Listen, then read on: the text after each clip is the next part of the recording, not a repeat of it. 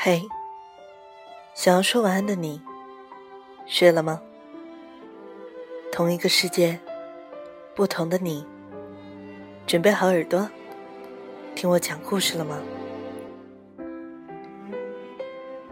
各位听众朋友们，欢迎准时收听今天的 FM 幺零三七九，我是主播大丽花。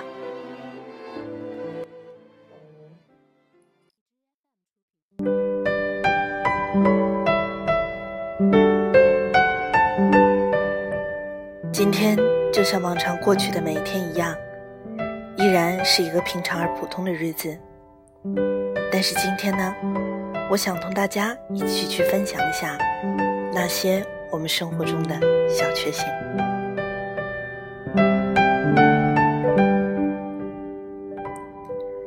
那天和朋友闲聊，说起来，人在哪些时候会感到特别的幸福和舒服？晚上躺到床上，挂着耳机，一个人又忍不住想了这个问题好久。突然发现，那些让人最幸福的瞬间，从来都不是春风得意、马蹄疾驰的巅峰，而恰恰是一些细密琐碎的小事。而这些，就像是布满了陈年灰烬的相册，静静地流淌在人生里。还记得上高中的时候，每天定六点的闹钟起床，也许突然会被外面的雷雨声惊醒，迷迷糊糊的点开手机，发现才五点多，扔下手机，果断翻个身继续睡，整个人呐，再一次陷入到了酥软的被子里，那一刻，便觉得好幸福。那个时候常年住校，每每周六日回家吃到老妈做的饭，也会觉得无比的满足。也许那个时候，幸福感和温暖感呼应的相得益彰吧。从健身房出来，回家的路上买上一瓶冰汽水，回到家把自己狠狠地扔到床上去。那时候感觉，每滴汗都散发着健康的气息。走进厨房，叮叮当当的鼓捣一番，在油盐酱醋中，都能唤醒味觉对幸福的感知。晚上一个人窝到屋子里，看看一直在读的小说，耳机里放着李宗盛的歌。说不定我一生卷地意念，侥幸汇成河。看看窗外的霓虹闪烁，那一刻，头脑放空，幸福的出神。连着一周双手不停地敲打着键盘，终于写完了本学期最后一篇的结课论文，码够了规定的字数，检查完错字。悻悻地单击了保存，然后长舒一口气，呵，终于快放假了。期末考试考完最后一门，走出教室，直接把材料和笔记丢进垃圾桶，然后以百米冲刺的速度奔回寝室。黄昏的阳光在肩膀上融化。此时的我，提着行李，准备回家。连续敲击键盘好几个小时，终于赶完了明天要推文的稿子。如释重负的伸个懒腰，然后看看自己写完的东西，耸耸肩，自言自语一句：“嗯，还不算无聊。”转身看看表，正好还有时间，看一集自己喜欢的电视剧吧。第一次拿到所谓的薪水，崭新的粉红色人民币，没有经手太多人，也没有染上这个世界太多的恶俗气息，而我呢，便是他们的第一个主人。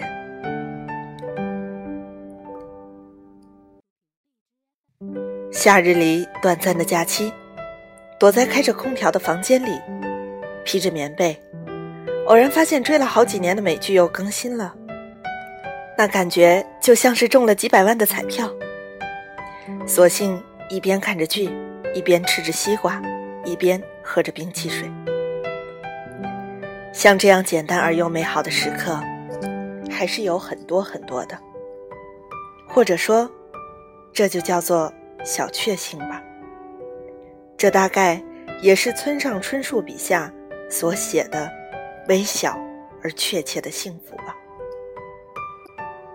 长久以来，有两句诗，我是特别喜欢的。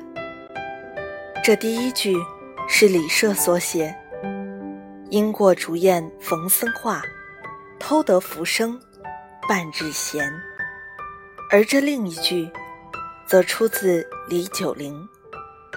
莫问野人生计事，窗前流水枕前书。我想这样的闲适惬意的生活，又是谁人不想得呢？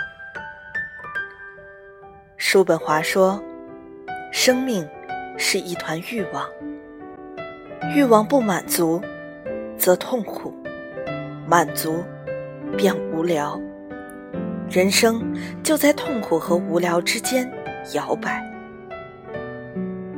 或许，当我们真正去卸下这团欲望，也会在不经意之间发现，还有那么多舒服的时刻可以去享受。在微博上看到有个问题说：“你为什么活着？”一个网友回复的写的是：“椒麻鸡、糖醋里脊、拌鸡丝。”拌肚丝、什锦豆腐、油焖大虾炒蟹肉，一口气报了上百个菜。是啊，大概取悦味觉，也是生活的趣味之一吧。后来，慢慢的，你会发现，吃过珍馐美馔，赚得几两钱财，浪得几分虚名，救得天下苍生。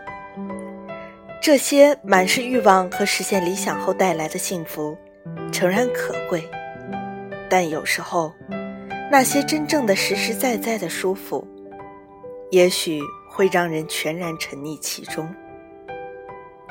人生啊，到底一定是要有大欢喜，也要有小确幸的。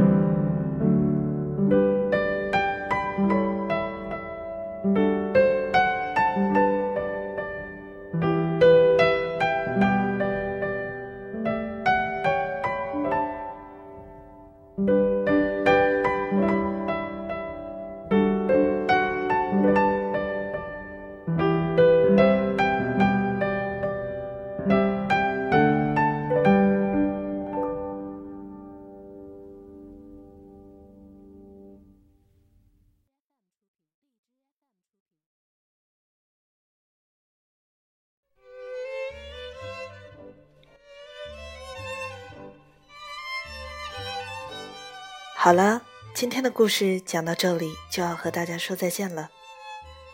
那么，就让我们用这首 g i r l o s c a t e 作曲的《b o r u n a Gabiza》与大家说晚安吧。祝大家好梦。